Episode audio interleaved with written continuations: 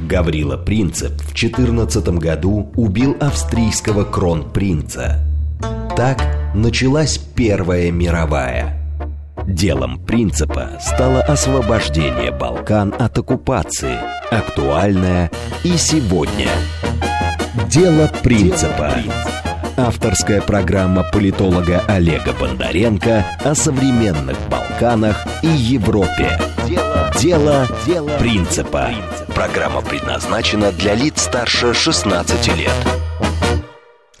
Добрый вечер, Москва. Это «Дело принципа», совместный проект радиостанции «Говорит Москва» и портала «Балканист.ру». С вами я, Олег Бондаренко. Как всегда, по четвергам в 8 вечера обсуждаем дела а, в нашей Европе – а, но и не только, конечно, в нашей Европе. А, под нашей Европой, я напоминаю, подразумеваю Балканы, конечно же. Сегодня у нас а, очень интересный, необычный гость для нашего эфира. Это непрофессиональный балканист, как, наверное, вы уже привыкли за, за а, наше такое уже регулярное вещание слышать у нас в гостях в основном таких профессиональных балканистов. Сегодня у нас а, в хорошем смысле слова книготорговец, да? Да. выражаясь языком Александра Сергеевича Пушкина, генеральный директор книжного издательства «Вечи». Главный редактор. А, главный редактор. Главный Главный редактор. Почему-то я вас все время генеральным Ну, директором это- называю. Главный редактор а, книжного издательства «Веча» Сергей Николаевич Дмитриев. А вот Сергей Николаевич издал в том числе нашу книгу, сборник «Записки балканиста». Я бы с удовольствием пригласил вас купить э- этот сборник в книжных магазинах Москвы, но, увы, и ах, его уже почти не осталось. Разве что вот, как подсказывает Сергей Николаевич, в книжном лабиринте его можно еще найти. А скоро будем третий Да. сборник издавать, лучших статей, лучших материалов портала «Балканист» и дружественных авторов. И а, с этим сборником а, мы не так давно вместе с Сергеем Николаевичем выступали на а, Белградской книжной выставке ярмарки, которая прошла впервые за три года, два года ее не было из-за пандемии. И вот все то, что накопилось за это время и не было презентовано, наконец оказалось презентовано в Белграде, но времена уже были совсем иные, чем тогда. И, конечно, а, в этом смысле, а, во-первых, сам факт наличия российского книжного стенда. Такой торжественный, а, в а-ля Рюс, в гжель формате, значит, может быть, один из самых величественных стендов этой книжной ярмарки. Такое уже нельзя представить себе во Франкфурте, во франкфуртской книжной ярмарке, или в Париже, или где-то еще, где раньше было и покруче. Вот сейчас, вот, пожалуйста, из Европы только Белград, где можно представлять российские книги. В то же самое время а, я знаю, что в Белграде сейчас, а, только по официальной информации, больше 100 тысяч граждан России а, вот за последние 9 месяцев подало официально документы на получение вида на жительство. Только официально. Больше 100 тысяч граждан России. Это огромная цифра для маленькой Сербии. И среди этих 100 тысяч есть много не только айтишников, там, как э, в начале об этом много говорили, но и, а, что называется, богемы.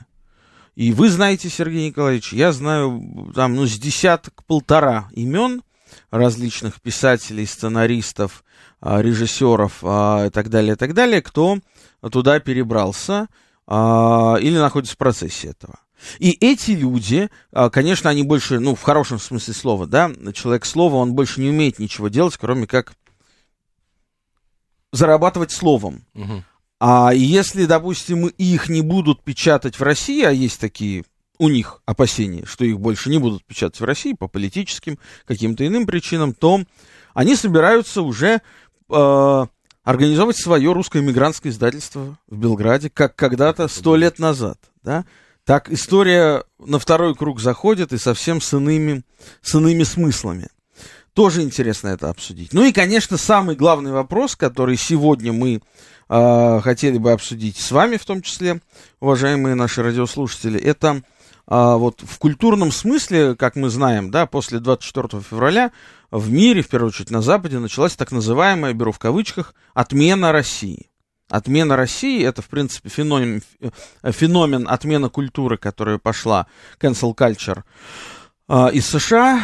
Пошла она вот в связи с этими расовыми протестами, а, когда, помните, там все, все громили еще при, при Трампе и цветные были протесты различные. Вот. Э, это э, получил название cancel culture, отмена культуры. Под культурой имелось в виду та старая олдскульная патриархальная культура. Сейчас под культурой имеется в виду наша с вами великая русская культура, когда, извините, запрещают постановки а, Чайковского, а, там, ну и других наших великих русских гениев, которые явно никакого отношения к специальной военной операции не имеют, запрещают во многих столицах Европы. Печально. Поэтому первый вопрос сразу в лоб, Сергей Николаевич, вот как вы оцениваете, вот почти 9 месяцев уже, а, пока идет а, этот военный конфликт на Украине, идет параллельно с ним а, отмена культуры. Насколько она удалась, насколько она не удалась, когда она начиналась, как вообще вы на это реагировали, насколько это вообще реально опасно для нашей страны и для нашей цивилизации, для нашей культуры в целом, да, а то ведь возьмут и действительно, не дай бог, отменят. Да. Ну, вы знаете, я хотел сразу сравнить две эпохи, 20-е годы прошлого века и сегодняшняя ситуация. Они очень похожи. Э, когда советская Россия э, оказалась в изоляции, и когда хлынула иммиграция в Европу, э, дворянская преимущественно, буржуазная, так скажем, да, получилась очень парадоксальная вещь. Русская культура старая, классическая, не была отменена. Отменяли культуру советской России. Да, Помните, да. как Есенин с Дункан пытался высадиться в Америке и три дня сидел э, в карантине и не пускали как революционеров. Вот, когда Маяковский приезжал, там тоже были всякие скандалы. То есть удивительная вещь, что раньше отмена была именно элемента культуры нашей отечественной. Сейчас ситуация стала хуже. Каким-то образом сюда попал Пушкин, Чайковский, Достоевский и так далее. Но мы уже видим сейчас на примере восстановления некоторых опер, там, э, концертов наших э, классиков э, культуры. На мой взгляд, все-таки эта отмена не удалась. Знаете почему? Потому что ну, нельзя отменить культуру, если к ней тянется обычный человек. Это политик может отказаться читать Достоевского там или Чехова, но запретить читать того же Чехова обычному интеллигенту, скажем, из Парижа, но это совершенно невозможно. На мой взгляд, это такая ошибка стратегическая. И поэтому, на мой взгляд, это такая пена, она пройдет, эта пена, но вот мы, как издатели, сразу ее почувствовали на себе, эту не очень приятную вещь, э, потому что многие издательства зарубежные, в том числе вот немецкие, э, Эстония, там Латвия, они с нами вообще прекратили иметь отношения. То есть мы хотели переводить книги немецкие на русский язык, там, с, латышского языка. Нам сказали, нет, друзья, мы вам не разрешаем. То есть они даже свою культуру нам не разрешают как бы использовать. Конечно, это печально. Вот это печально. Но все-таки вот э, была попытка э, сразу и довольно успешная попытка, да, свернуть любые международные активности, участие России во многих культурных совместных и фестивалях, и книжных ярмарках и так далее, и так далее. Где это получилось? Где это не получилось? Насколько ваши ожидания 9 месяцев назад, они а в этом смысле оправдались? Не оправдались? Как? Почему? Нет, смотрите, конечно, это получилось вот чисто с такой формальной точки зрения, это вот в так называемых недружественных странах. Я во франкфуртскую ярмарку ездил 15 раз. 15 раз. Но я не могу сейчас ездить во франкфуртскую ярмарку. То же самое в парижская ярмарка, Лондон. То есть эти ярмарки для нас совершенно закрыты. Но для нас открылся кто? Ну, Сербия вот э, все-таки открылась. Э, Но она была всегда. Она открыта, всегда, да. да. Вот можно поехать э, вот Тегеранскую ярмарку, пожалуйста, в мае.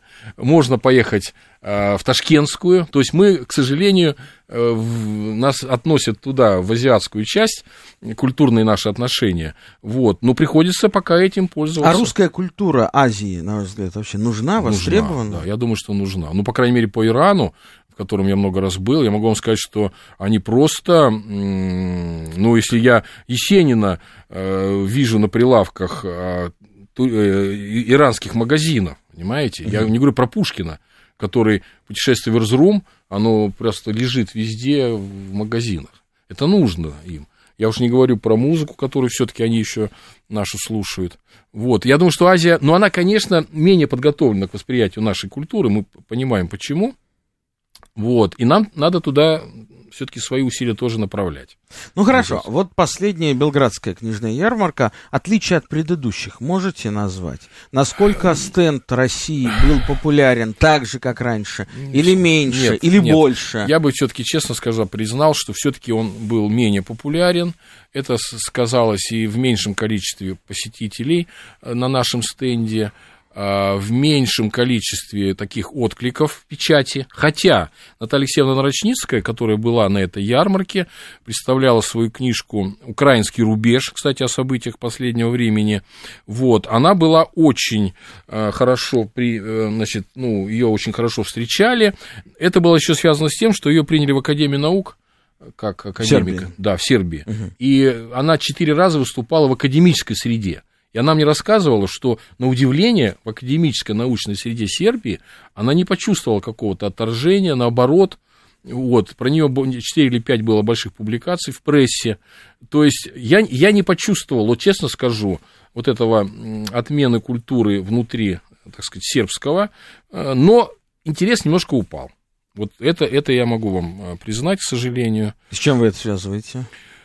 Ну, я не знаю, может быть, э, усталость. э, Знаете, люди ведь устают от каких-то политических э, треволнений, дрязг. Может быть, люди не хотят просто в это, ну, как сказать, себя оберегают от какого-то такого вот, негатива, так скажем. И этот негатив теперь, на ваш взгляд, с нашей страной ассоциируется? Нет, он, он, знаете, он не с нашей стороны идет, а он, э, человек обычный, может не захотеть вступать в какие-то вот контакты, которые могут вызвать непонятные для него э, последствия. То есть это такая, знаете, защитная Неочевидная, реакция. да. Ну, конечно. Если я не понимаю, чем, что будет дальше. Хотя, знаете, мне очень интересная вещь рассказали в магазине русского дома. э, В Белграде. В Белграде. Они рассказали интересную вещь. У нас страшно увеличился поток покупателей русской книги в Белграде. Ее же нигде нет. 100 тысяч человек приехали, да, да, дети конечно. приехали, а читать Нужно нечего. читать и она ко мне языке, пришла, да. это представитель, и говорит, издательство Вечи, вы давайте нам книги ваши быстрее. Да. Я говорю, а как же их повезете? Я говорю, вы раньше везли вот так. Она говорит, мы теперь везем через Батуми, через Турцию, через Болгарию. Представляете, какой круг? Да. И все равно машины идут из Москвы через Болгарию и, и- и приезжают в Сербию. Потрясающе. Хочу напомнить, что у нас работает смс-портал для ваших сообщений по номеру плюс семь девять два пять четыре восьмерки девяносто четыре восемь. Телеграмм для сообщений говорит МСК-бот. А во второй части программы будем принимать ваши телефонные звонки по номеру восемь четыре девять пять семь три семь три девяносто четыре восемь. Ну, а также, если вы нас хотите не только слышать, но и видеть, можете зайти на YouTube Одноклассники. а, нет, Одноклассников. В ВКонтакте, в Телеграме и YouTube, да? Вот, а, а, а, и найти там канал Радио говорит, и найти там канал Говорит Москва, и вы нас увидите. Продолжим. Сергей Николаевич, скажите, на ваш взгляд, вот вы наверняка следили, знаю тоже как человек неравнодушный к Сербии, за реакцией сербов на последние события. Начиная от э, отступлений с, с территории Харьковской области российских вооруженных сил, заканчивая вот последними, соответственно, отступлением из Херсона. А у меня иногда складывается впечатление, что сербы больше сопереживают а, российской армии, чем, а, ну, чем даже, скажем так, некоторые, а, многие наши сограждане здесь. Да. А, сербы действительно болеют за а, Россию. И, а, но есть и обратная сторона этой медали, а, когда из, кажется, из, а, из из нескольких городов Харьковской области было отступление, а, было знаменитое был один текст в газете «Политика», сербской главной газете, где э, автор выступал с позиции того, что «Эй, русские, если вы так дальше продолжите отступать, то мы ведем против вас санкции. Мы не будем за вас страдать, если вы не будете побеждать». Да. И я, конечно, я так и сел, когда я вот это вот прочитал. Настолько меня, ну это правда, Ну, это правда, настолько да, это меня да, ошеломило, да, такая да, прямота, да, да, да, что да. если вы, значит, не будете побежать, то зачем мы, маленькие сербы, Маленькие будем сербы будем. Страдать под санкциями Европы, э, США и так далее, всего мира за вас, если вы не побеждаете? Ну, правильно. Всегда, нет, Россия всегда, СССР в том числе, был пример стойкости для сербского народа. Это было же и в Великую Отечественную войну, вот, так сказать, во, во Вторую э, мировую. Это было и позже, когда начались события 90-х годов. Кстати, знаете, интересно, я первый раз побывал э, в Сербии в 98 году, накануне вот этой грозовой как бы ситуации, и был в Косово.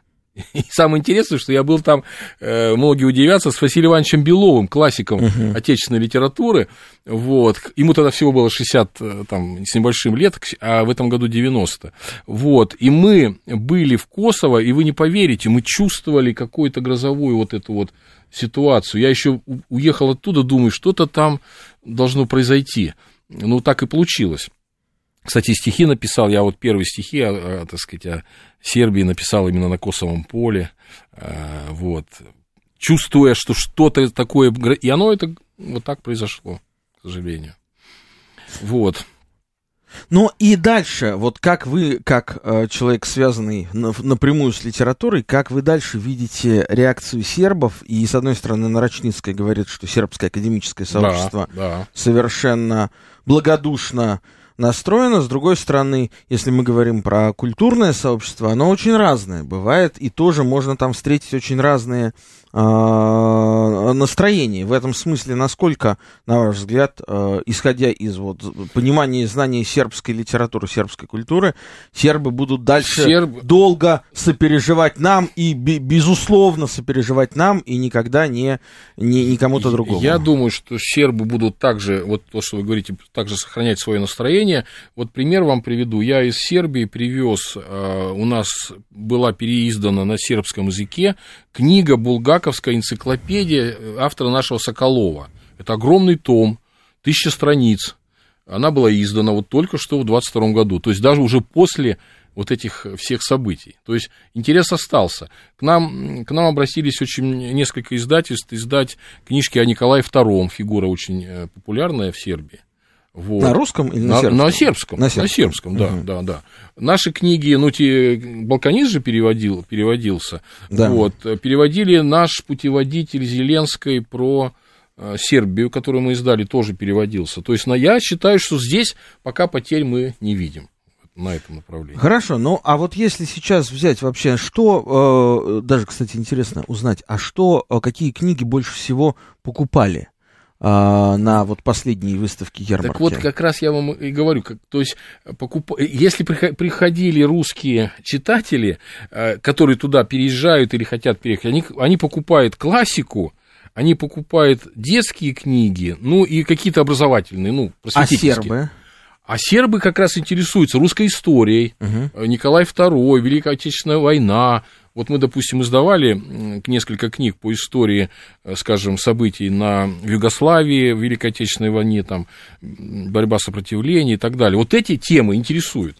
То есть есть ряд тем, которые всегда интересуют. Мы, мы в прошлый раз а, обсуждали, э, в прошлый наш эфир, почему так, а, ну, это действительно, это закономерно и логично, когда я говорю, почему я а, не, не такой наивный дурачок, который вопрошает, ах, почему в Европе больше ценят и помнят э, память Первой мировой войны, чем о Второй мировой войне. Естественно, все очевидно и понятно, и почему у нас, почему у них так, но а вот в культурологическом смысле, насколько сербы а, восприимчивы к памяти о событиях Второй мировой войны, или их больше занимает все-таки Первая мировая с точки зрения литературы? Нет, я не, не сказал, что, во-первых, по Первой мировой войне вы знаете не так много литературы, особенно у нас, у нас, и в романической форме, особенно в художественной. Но у них там много. У них она, у них много, да. То есть у нас, к сожалению, ну понятно почему, у нас Вторая мировая превалирует десятикратно, и, соответственно, восприятие Э, э, сербов, они ищут именно вот эту Вторую мировую войну у нас. А внутри страны, да, вы правы. Первая мировая очень э, востребована. Вот, я помню вот это кладбище известное, ну, как оно правильно называется, Новогробное. Ну, да, новое кладбище. Да, новое кладбище, которое там сейчас реконструировано было. Вот конечно, оно впечатляет. И памятник этот, который там... Ну, хорошо. Если мы так немножко а, отойдем от а, Сербии и Балкан, в принципе, а, продолжим говорить о перспективах отмены русской культуры в Европе, как минимум в Европе, где русская культура существует не год и не два, где она является, безусловно, своей во всех смыслах этого слова, везде, и в Париже, и в Берлине, и в Лондоне, да, и много где еще. А как вы видите это? Насколько серьезным и глубоким может оказаться вот эта блокада я бы сказал, лучше блокада русской культуры, а, или это все поверхностные явления, которые быстро пройдут? Нет, вы знаете, если политическая элита Европы будет по-прежнему вот так жестко, а, значит, санкциями ограждать вообще Россию и культуру ее, то, к сожалению, это будет продолжаться. Но если все-таки вот это давление политическое сверху уменьшится, я думаю, что культура пробьется русская через...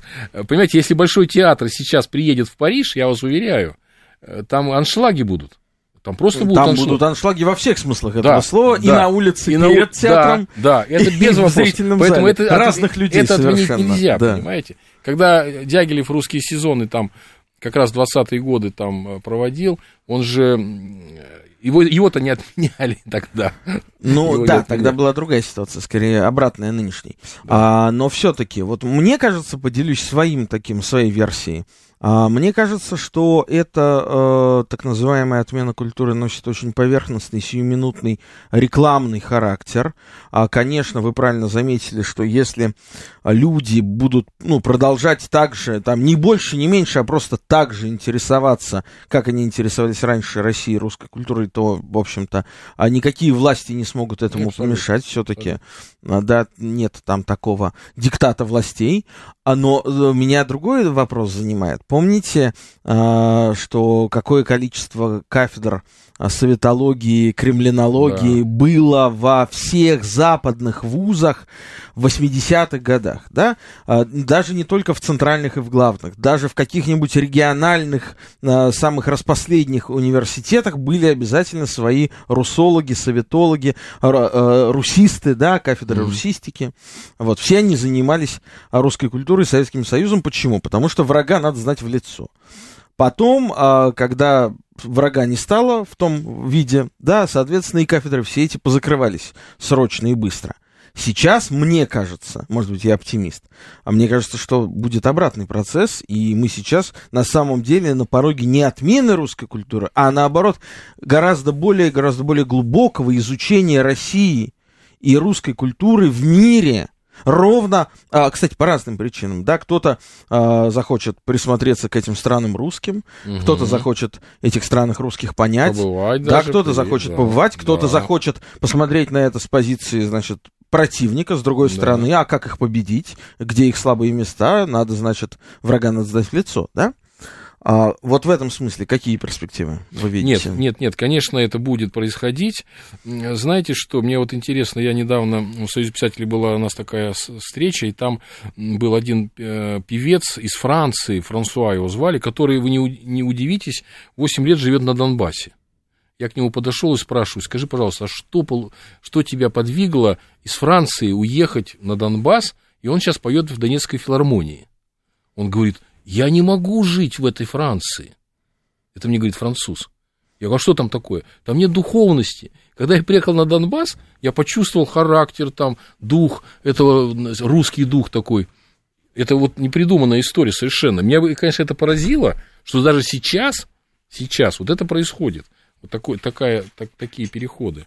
Вот поэтому я надеюсь, что все-таки отмена этой в реальном таком э, не будет. Но меня, знаете, что волнует? Меня волнует, что изменяется форма вот этой культуры, о которой мы говорим. То есть книга уходит на второй план, на первый план выходит, ну, понятно, там видеоконтент э, и очень электронный контент, э, интернет. И книга, как некий элемент культуры, она уходит в элитарность определенную. Понимаете? Скоро нечем будет э, культуру проводить на Западе. И что такое? Надо же книгу перевести на другой язык, а переводов нет. Понимаете? Вот сейчас мы ставим многоточие и продолжим обсуждать эту интересную тему сразу после выпуска новостей. Оставайтесь с нами. Дело принципа. Авторская программа политолога Олега Бондаренко о современных Балканах и Европе.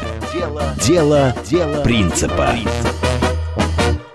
Продолжаем наш эфир. У нас в гостях главный редактор книжного издательства «Вечи» Сергей Николаевич Дмитриев. А, я зачитаю несколько сообщений. Да, кстати, напомню, у нас работает смс-портал для сообщений плюс семь девять два пять четыре восьмерки девяносто четыре восемь. Телеграмм для сообщений говорит МСК-бот. А если есть вопросы, звоните восемь четыре девять пять семь три семь три девяносто четыре восемь. А, пишет нам а по поводу вашего француза, который на Донбассе. А, слушатель, я знаю, что, по сути, этот француз тоже предатель Франции, как и наши предатели, которые уехали в Грузию и в Казахстан. Такое вот ну, мнение, да. А еще наш постоянный слушатель пишет, я не вижу поводов для паники об отмене нашей культуры. Наша культура столь велика и обширна, занимает столь большой пласт мирового культурного наследия, что спокойно переживет нападки всяких мелких дельцов, политиканов. Через сто лет никто ни фамилии этих отменщиков не вспомнит. Да я вам скажу, да я и сейчас эти фамилии не знаю. А кто, кто собственно, взял отменять русскую культуру? Да. А совершенно, извините, неизвестные люди, ноунеймы, как говорит в определенных кругах. Да. А мы э, остановились на очень интересной теме а, по поводу того, что падают тиражи падают тиражи, и я так понимаю, что это общемировая проблема, да. да? А вот давайте, в принципе-то, сделаем такую ретроспективу. Вы возглавляете издательство Вечи довольно давно. Угу. А вот давайте вспомним историю 10-летней давности, 20-летней давности. Какие были средние тиражи тогда, какие средние тиражи сейчас? Ну, смотрите, есть э, печальная тенденция в, в СССР, э, когда на пике СССР выходило полтора миллиарда книг. Это получается... Два, ши... полтора миллиарда? Полтора миллиарда книг в год. В год. Это получается шесть книг на человека в год. Потом началась эпоха значит, новой, новой России, и пошло падение. В 2008 вышло 750 миллионов, два угу. раза меньше, угу. а в прошлом году 350. То есть мы можем констатировать, что у нас падение произошло ну, в 4 раза. Сейчас у нас в России выходит... Четыре раза с 2008 с, с, Нет, с восьмого года в два раза, в два раза. а с советского времени в четыре. Угу. Знаете, что произошло? Сейчас мы... Почему не самая читающая страна? Далеко. Потому что у нас всего две книги на человека в год выходит, угу. издается. Это очень мало. В, в, в Великобритании шесть. Нас Индия обогнала по количеству книг на каждого жителя. Индия. Стали читать индусы. Да, индусы читают больше нас, потому что Позор. они молодая нация, каком-то смысле молодая. Ну, большая. молодая, конечно. Да. С точки и... зрения вот этой образовательной да, истории. Да, и они -то... много читают, они, вы знаете, они в науках, так сказать, прорыв делают определенный. У нас это все падает, и вот эти две книги на человека, на мой взгляд, это вообще позор. Если мы отсюда уберем учебники, uh детскую литературу, uh получается одна книга на взрослого человека в год. Вот. И но с чем это происходит замена? Конечно, появилась электронная книга, угу. она немножко, э, так сказать, оттянула читателей. Появилась аудиокнига, которой вообще не было когда-то. Но самое главное, основная масса медиапотребления 9 часов в день – это интернет. Человек российский читает 8 минут в среднем книгу, и 9 часов он в интернете. Вот победил интернет, причем победил в 100 раз вот по, по времени. И тенденция такая во всем мире, к сожалению. Везде идет медиапотребление за счет не книги. Журналы, кстати, тоже и газеты, они тоже ушли на там, 6-7 минут в день это занимает. Поэтому это, честно говоря, такая цивилизационная я бы сказал, трагедия, потому что я вот уже говорил, что те, кто читает книги, это уже элита. Отмена культуры происходит в принципе по всему миру. Конечно. Да, да, потому что конечно. люди перестают читать. Люди перестают читать. Это же тяжелый. Что такое чтение? Чтение это очень тяжелый умственный процесс. Понимаете, очень тяжелый. Вот, он нелегкий. Наденьте наушники, пожалуйста, у нас есть звонок. Хорошо. Сергей Алексеевич, здравствуйте, вы в эфире. Добрый вечер. Вот такой вопрос. Если исходить э, о том, что культура возникает не потому, что у человека появляется разум, а наоборот, разум у человека развивается, потому что возникает культура, и подлинная культура тяготеет не столько к образованию, сколько к воспитанию, плюс добавить то, что вы сказали, негативные факторы. Вот насколько можно говорить, что в Сербии, как, впрочем, и в России, имеет место влияние чужой нетрадиционной культуры, влияние деструктивной идеологии – провалы в воспитании и образовании. Вот как это обстоит дело у вас? Ну, у нас, мы все-таки в России живем, да, а если говорить про Сербию, я позволю себе два слова сказать. А, вы знаете, Сербия это невероятно патриархальная культура.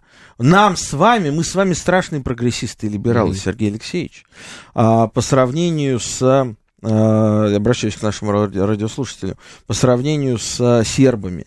Сербы, вот приблизительно как они ментально существовали сто лет назад, вот так же, так же они существуют и воспринимают реальность сегодня. Минимальное отличие, да, а возьмите нашего среднестатистического человека образца 1922 года и сегодняшнего. Да это, если бы они встретились, они бы, я не знаю, что, они бы не поняли друг друга, так мягко говоря, не поняли. Это была бы встреча с инопланетянином. Вот. Так что в этом смысле сербов защищает их э, такая огромная традиционность. Да, я, Сергей я, я, я соглашусь. Вы знаете, меня в Сербии больше всего поражает, это их э, твердые такие семейные устои. Вот семьи и отношение к детям, я бы даже так сказал. У нас такого отношения нет. Они прямо вот детей боготворят просто. Да. А да. у нас отношение к детям более такое, ну как сказать, не, не, не, не сильное, так скажем. Спокойное. Не, спокойное, да. Спокойно. Могут сделать замечание. Да, ну, давайте да. Ну, ну, да, ну, просто перейдем к конкретике. Да, вот я отец троих детей, троих сыновей. Ну, я же это тоже вижу. Там летишь куда-нибудь, едешь, могут сделать замечание, что ребенок там что-нибудь бегает или кричит. Хочешь сказать, ты дурак? Слышишь, этому ребенку три года, он должен бегать, должен кричать, а ты должен это терпеть потому что это нормально. Вот. И я вот в Сербии тоже действительно вижу, и не только в Сербии, на Балканах, когда просто незнакомые люди могут подойти, там, ущипнуть за щечку, построить козу, там, улыбнуться, подмигнуть, там, что-нибудь подарить, вообще невзначай. И это нормально. Вот, у нас такого нет, к сожалению. Ну, это тема другая, отдельная, очень интересная. К тиражам давайте вернемся. Все-таки тиражи 2000 года – допустим, ваши, средний, усредненный тираж. Угу. Ну, б... 10 года и сегодня. Смотрите, 5 тысяч было 2000, 2000 год, э, потом упало до 3, сейчас тысяча экземпляров. И то это хороший тираж. Тысяча экземпляров. Тысяча экземпляров, хороший тираж. Поэтому, видите, беда-то другая. У нас почему плохо книги продаются? У нас же уменьшилось количество магазинов в 5 раз. Вот Сейчас так. реально в России, э, всех удивлю, две, две с половиной тысячи магазинов книжных. А в СССР в России, на территории России было 10 тысяч магазинов. То есть, угу. во-первых, больше мест продажи. Во-вторых, за книгами все бегали, ну понятно почему. Очередь, я помню. Очереди. На почте да, получать, получать. Собрание Вальтера Скотта с мамой, потом вести его на санках по, по снегу домой. Горького. Это целый квест. Конечно. А сейчас, конечно, это все уже история. Хорошо, но тогда еще более интересный вопрос вам задам. А вот если попытаться понять наше общество, в котором мы живем, исходя из того, а что мы читаем, то вот давайте, опять же, исходя из вашего опыта, посмотрим на наше российское общество образца 2000 года, или там чуть раньше, 2010 года и сегодняшнее.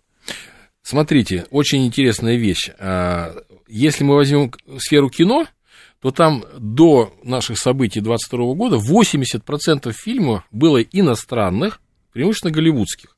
Книжный рынок, в отличие от кино, да, он был наоборот. 80% книг, продававшихся в России, это книги отечественных авторов. И только 17-18 переводных. То есть мы здесь, значит, впереди всех. Но если мы отнимем, э, вот как я уже говорил, половину рынка занимают учебники и детская литература, то получится, что здесь западное уже у нас начинает немножко превалировать. Если я возьму тиражи, скажем, Хемингуэя, там, Ремарка, э, там, ну, Гарри Поттера того же, да, то они э, во многом превосходят даже тиражи там Достоевского, э, там, да, Чехова. Самая, самая а, тиражная книга же ну, в Библии, во-первых, да, да, да а да. кто-то, где-то я тут читал, что Гарри Поттер, он Гарри уже Поттер уже обогнал. к миллиарду, под, да, подошел к миллиарду, да, конечно. И получается, что очень тяжело соперничать с этими вот западными книгами, а на русском рынке, к сожалению, до сих пор еще самыми тиражными продаваемыми авторами в России являются Донцова, Маринина. До сих пор. До сих пор. До сих пор. Какой кошмар. До сих пор. А как, как же это так? Вот так. Но они, правда, тиражи у них упали в 10 раз. Если э, в 2000 году э, в год Донцова продавалось 10 миллионов экземпляров, сейчас миллион.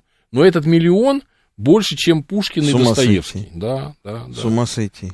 С ума сойти. Но это легкое чтение, которое, вот мы говорим об этом кризисе цивилизационном, это легкое чтиво, почему оно и продается так хорошо, оно легкое. Не, ну оно, мне кажется, ассоциировалось у народа в основном с 90-ми. Там. Не-не-не, до сих пор, До сих самыми, пор. до сих пор, если взять отчеты книжной палаты, самые продаваемые авторы в России, это вот такие авторы. Да. Отмена культуры. Отмена культуры. А из... э, хорошо, э, помимо этих авторов, кто еще? Вот а, что нужно, и вообще давайте так немножечко углубимся в жизнь писателя, да, Да. потому что а, вот э, писатель, который хочет издать книгу и там какой-то обладает репутацией каким-то именем, он же, как правило, ну, как правило, ничего не заработает вообще. Он будет полгода, в лучшем случае полгода, а то и больше, писать эту книгу, а потом, если издательство соблаговолит ее издать бесплатно, о, это счастье для Да, писателя. да, да, да, да. А чтобы писатель заработал, а что нужно, чтобы писатель заработал? Потому что, соответственно, если у писателя будет мотивация писать, он будет больше писать. Ну вот э, кризис-то в том и заключается литературный, знаете в чем? Что действительно, э, если ты в советское время, э, скажем, издал в ЖЗЛ книгу, то ты мог купить машину и, и квартиру на изданную книгу в ЖЗЛ там тиражом 150 тысяч экземпляров, то сейчас ты можешь купить, я не знаю, там Чайник. велосипед. Максимум. Велосипед, да. Велосипед. Вот. И, конечно, стимул писать год, два, три, там, роман какой-то ради того, чтобы купить велосипед, он падает. Вот. Это огромный кризис. То есть, э, очень мало авторов. Вот честно скажу, мы как издатель, не поверите, настоящих авторов-то мало. Сумасшедших, как это говорил, мало. Настоящих нет, буйных мало. Да, во- во- нет вожаков. Вот. И э, поэтому престиж э, литературной профессии упал сильно. Но есть же примеры все-таки и успеха. Я могу сказать, что вот наш автор э, и товарищ Юрий Поляков э, романы издает, вот «Совдетство» у него вышло два тома, там тиражи средние 20-30 тысяч экземпляров. То есть э, есть планка какая-то. Но мне кажется. Юрий Михайлович, он смог занять такую Да. нишу, которая Да. между, так, на грани, как бы, да, между, а, не хочу сказать желтизной, не, это не желтизна, конечно, но между а, чем-то таким масс-маркетом на потребу публики. Ну, да? это увлекательная литература, Да, билетристика да, увлекательная. билетристика. Да, И билетристика. в то же, но в то же время с интеллектуальным оттенком, Да, таким да, да. изыском, еще и патриотическим. Конечно, конечно, потому что он патриот, он эстет, он знаток э, значит, литературы, да. Вот это как раз пример, как вот вы, как может все-таки писатель даже сегодня быть успешным и А помимо Юрия Михайловича Полякова, давайте кого-нибудь еще назовем, из интеллектуальных писателей, Нет, смотрите, востребованных мы, и мы, популярных. Мы очень много издаем, э, я уже вот говорил, региональной так называемой литературы. Могу вам на удивление сказать, что мне проще э, десятитомник продать э, писателя из Новосибирска Михаила Щукина, многие, может быть, его не знают, но я 10 томов его продаю уже несколько лет. Ага. А кто знает Михаила Щукина? В Сибири его хорошо знают, в Москве хуже.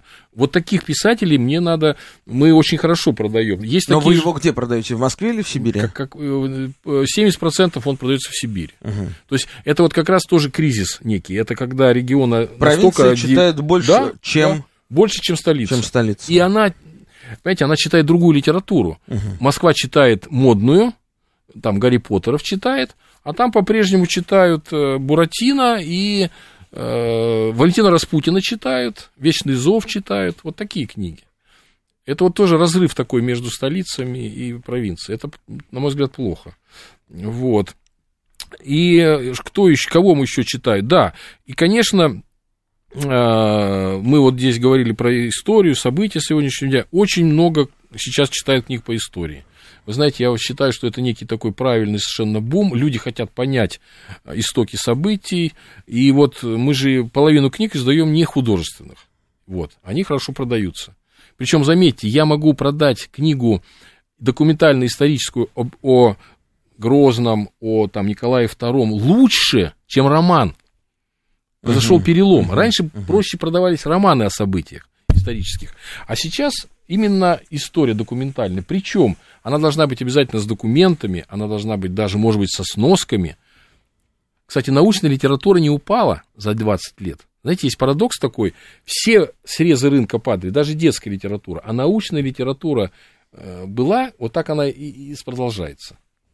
Наш, нас спрашивает э, наш слушатель, а как обстоят дела с нашей культурой и литературой в других странах? Черногории, э, тоже балканских, да, Черногории, Северной Македонии, Хорватии? Это я трудно, с трудом могу сказать. Мне кажется, все-таки хуже, чем, э, чем в, в Сербии. По крайней мере, переводов, конечно. переводов мы точно... Ну и интерес у публики, mm мягко говоря, не, не такой, то, да, не совсем не, не такой. Не Хотя, опять же, смотря где, в Черногории есть и в Македонии есть. Ну, да. а, еще один телефонный звонок. Э, Ростислав, здравствуйте, говорите в эфире. Здравствуйте, Ростислав. Я хочу спросить, чем отличается празднование Нового года в Белграде от Москвы? У нас сейчас тоже похоже, что какая-то культура отмены. Сейчас 4 ноября не показали Иван Васильевич меняет профессию как часть ритуала. Даже Милославский спросил Федю, куда бы армию отправить. Чтобы у нас тут не думали про самозванство, превышение полномочий, всякие хитрости. Видимо, и в Новый год не покажут. А вопрос, вот э, в недавней истории для Сербии тоже были трудные военные заварушки. Это как-то отражалось на праздновании Нового года в Белграде? Спасибо. Вы знаете, нет, нет, Ростислав, не отражалось. Сербы очень любят отмечать, неважно что, ну, как важно, что у них много праздников своих и семейных, и а, Новый год это вообще они считают старый Новый год своим, они его называют сербский Новый год, отмечают его очень весело, зажигательно, гораздо круче, чем сам Новый год на самом деле. И у них это такой очень хороший веселый праздник, хотя для них а, нет дилеммы, вот знаете, как сейчас у нас, да, а вот Собянин запустил этот опрос, нужно ли отмечать в Москве Новый год или не нужно отмечать, да? А там нет такой дилеммы. Они одновременно и, э, и воевали, и гуляли. Э, и могли это совмещать прям вот, вот просто в один день, в один момент. Да? Та, э, это культура такая, понимаете? Все фильмы Кустурицы, они об этом. Здесь смерть, а здесь праздник с весельем, а здесь снова смерть. И вот все вот так в перемешку. Ну, вот такая у них история. А, Сергей Николаевич, я хочу, еще у нас осталось 7 с небольшим минут. Хочу еще вас спросить по поводу писателей все-таки. А, писателей, которые а, на ваш взгляд, ну, такой, может быть, банальный и некорректный вопрос, а какой самый, на ваш взгляд, э, лучший или продаваемый а, интеллектуальный писатель России, самый перспективный, самый талантливый, самый востребованный? Я понимаю. Это очень сложно так, это очень ну, сложно. давайте нескольких назовем. Ну, это очень сложно. Маркером. Понимаете, вот я, мы сегодня обсуждали уже, вот, допустим, Александр Проханов, которого мы издали 14, я думаю, томов, как собрание сочинений, я бы все-таки его причислил к, к тем, кто востребован и продается, но, конечно, он не такой массовый, как э, хотелось бы. Вот. А если говорить о более продаваемых, знаете, в чем тут есть один парадокс, вы сейчас удивитесь. Битва идет за этих авторов первой десятки, двадцатки страшная. Вече, как издательство небольшое, мы не выдерживаем такую битву. Понимаете, я не могу Э, претендовать на новый роман той же Донцовой. Ну, а хорошо, не, не могу Донцова, Алексея Иванова. Алексей Иванов тоже не могу. Угу. Знаете почему? Потому что Алексей Иванов обязательно рано или поздно приходит в самое большое наше издательство «Эксмо», и там издается. Почему? Я объясню. Э, э, попадание вот в эту когорту «Эксмо» а, говорит, что тираж будет выше, продажи будут больше, реклама будет лучше, и гонорар будет лучше. Угу. Понимаете? Я не могу Алексею Иванову сказать, слушай, ты иди ко мне, потому что я тебе дам это, и это, и это, и это, и это, и это. Но это называется монополия, когда крупные издательства, как Эксмо АСТ, они, к сожалению, э, вот так действуют, но это по правилам рынка, э, они имеют всех лучших авторов страны. Захар Прилепин, человек, который, а, безусловно, состоялся да. как талантливый, талантливейший да. писатель, а потом телеведущий, у него много разных парафий, потом у него был период на Донбассе, когда он да. служил, а, и вот в прошлом году он, очевидно, полагал, что он может конвертировать свою популярность литературную, культурную, телевизионную в голоса на выборах. Да. Ну, а этого не случилось. Не случилось. А Почему? потому что это сферы разделены. Понимаете, э, голосующий избиратель не так хорошо знает Прилепина, э, чтобы отдать ему свой голос. Вот в чем проблема. То есть, опять же, здесь разрыв. Понимаете, э, все-таки, как мы уже говорили, что литература элитарная вещь, И получилось, что он элитарный как бы представитель. Популярен в узких Да, кругах. в узких кругах. Марина Николаевна, здравствуйте. Добрый вечер. Да, Вы ваш знаете, я вопрос. выслушала вас и с э, с сожалением констатирую тот факт, что вы описываете ситуацию затухания интереса э, широкого читательской аудитории к бумажным э, книгам. С одной стороны, это связано с техническим прогрессом, и бумажные книги заменяются электронными книгами.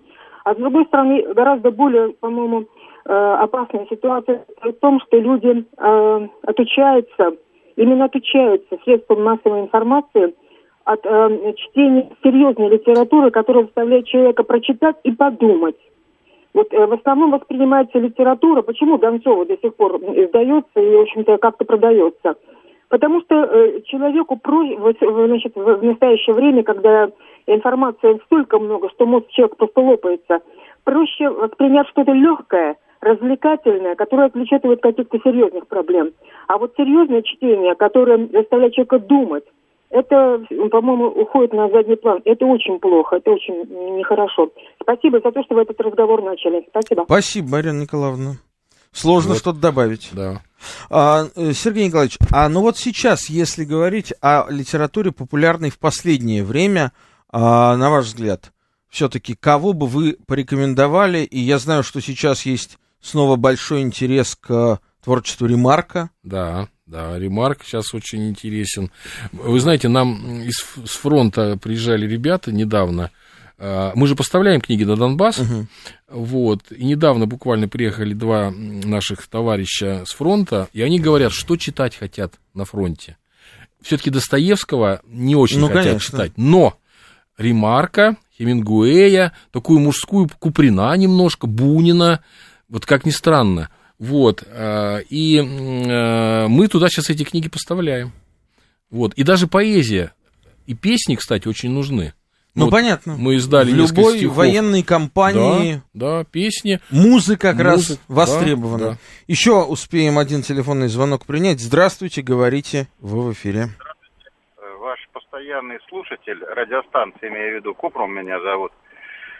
Слушайте, у меня два технических образования, одно экономическое и по каждому ученая степень. Э, Но дело в том, что я всю жизнь занимался бизнесом, а закончил советскую школу. И на уроках литературы нам было достаточно смешно слушать э, нашего уважаемого учителя, а вот что автор сказал, а что он этим хотел сказать, а вот он должен быть художником слова, он должен вести за собой людей, там, подтягивать. Потом, если вы помните, была такая великая работа партийной организации «Партийная литература» Ленина Владимира Ильича, да? М.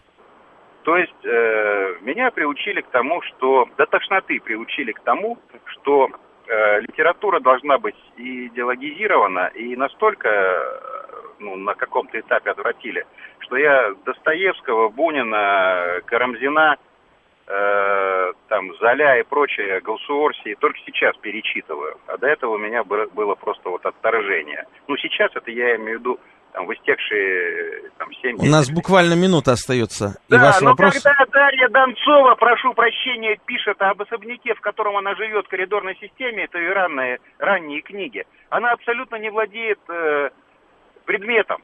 Как вообще можно писать? Ну, мне кажется, очень-очень просто можно писать э, любому человеку а, интересно. Если он пишет интересно, он не должен писать правдиво. Вообще в литературе вымысел, а, он гораздо привлекательнее, чем а, реальность. И зачастую э, в перспективе именно вымысел формирует эту реальность, если что. Так что не требуйте от, от литераторов э, технических деталей. Сегодня у нас был в гостях Сергей Николаевич Дмитриев, генеральный директор книжного издательства «Вече». А, спасибо большое, что к нам пришли. Интересный был разговор. Это была программа «Дело принципа», совместный проект радиостанции «Говорит Москва» и портала balkanist.ru. Если вам интересны наши Европа, интересны Балканы, заходите, читайте balkanist.ru, телеграм-канал «Балканист2019». С вами был я, Олег Бондаренко. Слушайте нас по четвергам в 8 вечера. Всем пока.